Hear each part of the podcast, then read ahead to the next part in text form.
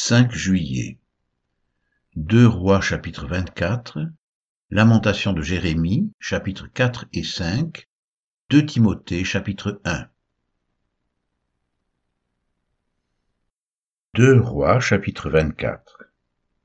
De son temps, Nebuchadnezzar, roi de Babylone, se mit en campagne. Joachim lui fut assujetti pendant trois ans, mais il se révolta de nouveau contre lui. Alors l'Éternel envoya contre Joachim des troupes de Chaldéens, des troupes de Syriens, des troupes de Moabites et des troupes d'Ammonites.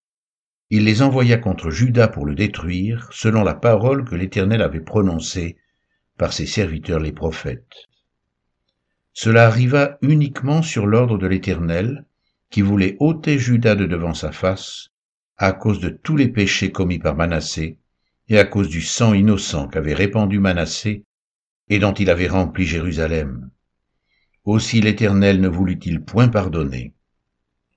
Le reste des actions de Joachim et tout ce qu'il a fait, cela n'est-il pas écrit dans le livre des chroniques des rois de Juda?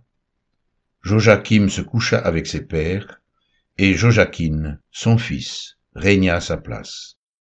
Le roi d'Égypte ne sortit plus de son pays, car le roi de Babylone avait pris tout ce qui était au roi d'Égypte depuis le torrent d'Égypte jusqu'au fleuve de l'Euphrate. Joachim avait dix-huit ans lorsqu'il devint roi, et il régna trois mois à Jérusalem. Sa mère s'appelait Nehushta, fille d'Elnathan de Jérusalem. Il fit ce qui est mal aux yeux de l'Éternel, entièrement comme avait fait son père. En ce temps-là, les serviteurs de Nebuchadnezzar, roi de Babylone, montèrent contre Jérusalem et la ville fut assiégée. Nebuchadnezzar, roi de Babylone, arriva devant la ville, pendant que ses serviteurs l'assiégeaient. Alors Joachim, roi de Juda, se rendit auprès du roi de Babylone avec sa mère, ses serviteurs, ses chefs et ses eunuques, et le roi de Babylone le fit prisonnier la huitième année de son règne. Il tira de là tous les trésors de la maison de l'Éternel et les trésors de la maison du roi, et il brisa tous les ustensiles d'or que Salomon, roi d'Israël, avait fait dans le temple de l'Éternel, comme l'Éternel l'avait prononcé. Il emmena en captivité tout Jérusalem, tous les chefs et tous les hommes vaillants, au nombre de dix mille exilés, avec tous les charpentiers et les serruriers. Il ne resta que le peuple pauvre du pays. Il transporta Joachim à Babylone, et il emmena captif de Jérusalem à Babylone la mère du roi, les femmes du roi et ses eunuques, et les grands du pays, tous les guerriers au nombre de sept mille, et les charpentiers et les serruriers au nombre de mille, tous hommes vaillants et propres à la guerre.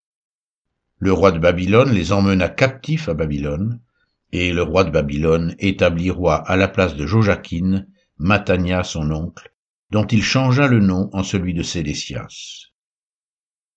Sédécias avait vingt et un ans lorsqu'il devint roi, et il régna onze ans à Jérusalem. Sa mère s'appelait Amutal, fille de Jérémie de Libna. Il fit ce qui est mal aux yeux de l'Éternel, entièrement comme avait fait Joachim.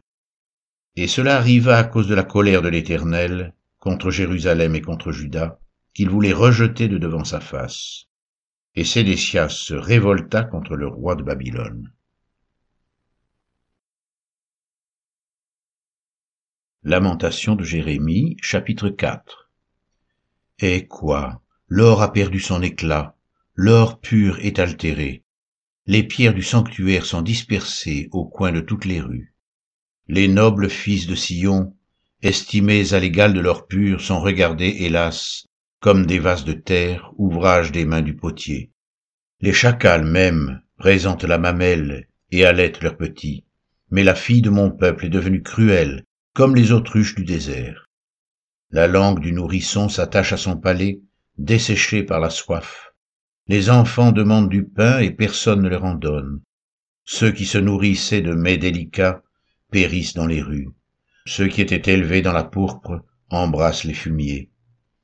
Le châtiment de la fille de mon peuple est plus grand que celui de Sodome, détruite en un instant, sans que personne ait porté la main sur elle. Ces princes étaient plus éclatants que la neige, plus blancs que le lait. Ils avaient le teint plus vermeil que le corail, Leur figure était comme le saphir. Leur aspect est plus sombre que le noir. On ne les reconnaît pas dans les rues. Ils ont la peau collée sur les os, sèche comme du bois. Ceux qui périssent par l'épée sont plus heureux que ceux qui périssent par la faim, qui tombent exténués, privés du fruit des champs. Les femmes, malgré leur tendresse, font cuire leurs enfants. Ils leur servent de nourriture au milieu du désastre de la fille de mon peuple. L'Éternel a épuisé sa fureur, il a répandu son ardente colère. Il a allumé dans Sion un feu qui en dévore les fondements.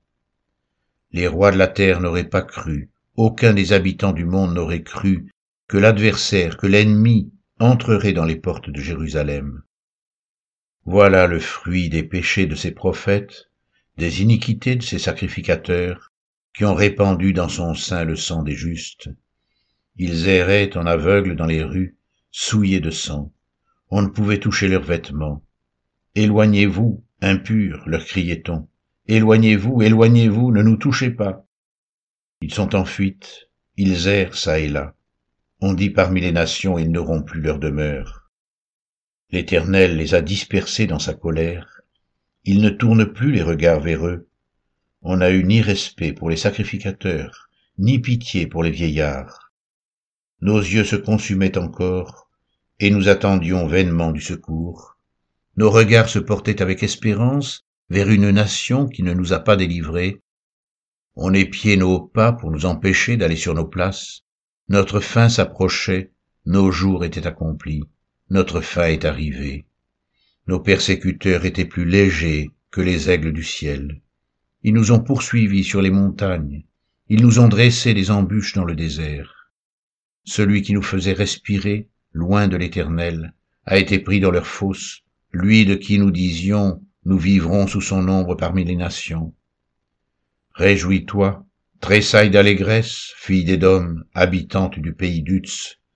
Vers toi aussi passera la coupe. Tu t'enivreras, et tu seras mise à nu.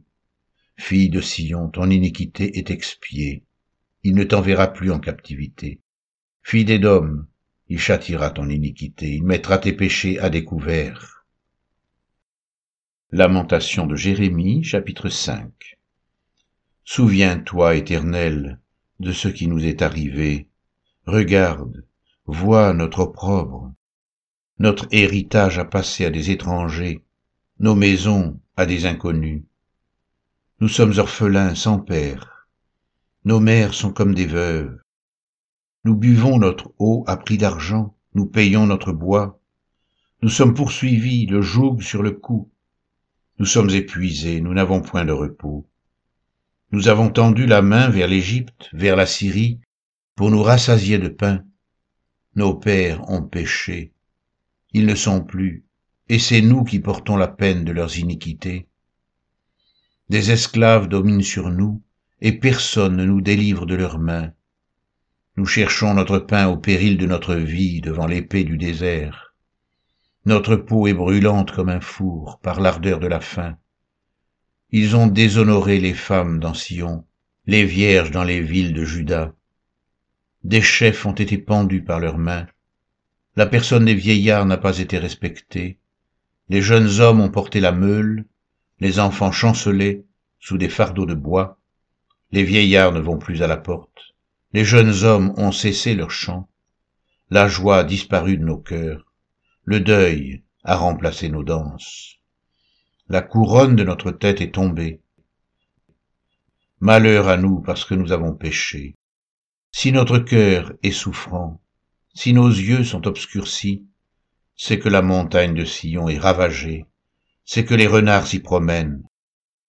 Toi, Éternel, tu règnes à jamais, ton trône subsiste de génération en génération. Pourquoi nous oublierais-tu pour toujours? Nous abandonnerais-tu pour de longues années? Fais-nous revenir vers toi, ô Éternel, et nous reviendrons. Donne-nous encore des jours comme ceux d'autrefois. Nous aurais-tu entièrement rejetés? Et t'irriterais-tu contre nous jusqu'à l'excès?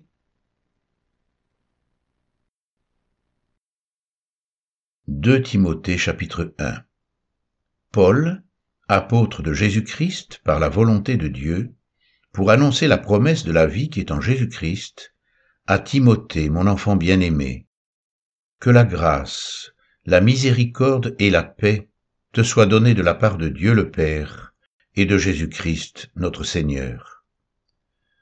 Je rends grâce à Dieu que mes ancêtres ont servi et que je sers avec une conscience pure, de ce que nuit et jour je me souviens continuellement de toi dans mes prières, me rappelant tes larmes, et désirant te voir afin d'être rempli de joie, gardant le souvenir de la foi sincère qui est en toi, qui habita d'abord dans ton aïeul Loïs et dans ta mère Eunice, et qui, j'en suis persuadé, habite aussi en toi. C'est pourquoi je t'exhorte à ranimer la flamme du don de Dieu que tu as reçu par l'imposition de mes mains. Car ce n'est pas un esprit de timidité que Dieu nous a donné. Au contraire, son esprit nous remplit de force, d'amour et de sagesse.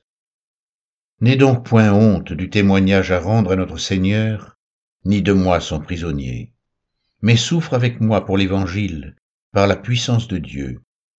Il nous a sauvés, et nous a adressé une sainte convocation, non à cause de nos œuvres, mais selon son propre dessein, et selon la grâce qui nous a été donnée en Jésus-Christ avant les temps éternels, et qui a été manifestée maintenant par la venue de notre Sauveur Jésus-Christ, qui a réduit la mort à l'impuissance et a mis en évidence la vie et l'immortalité par l'Évangile.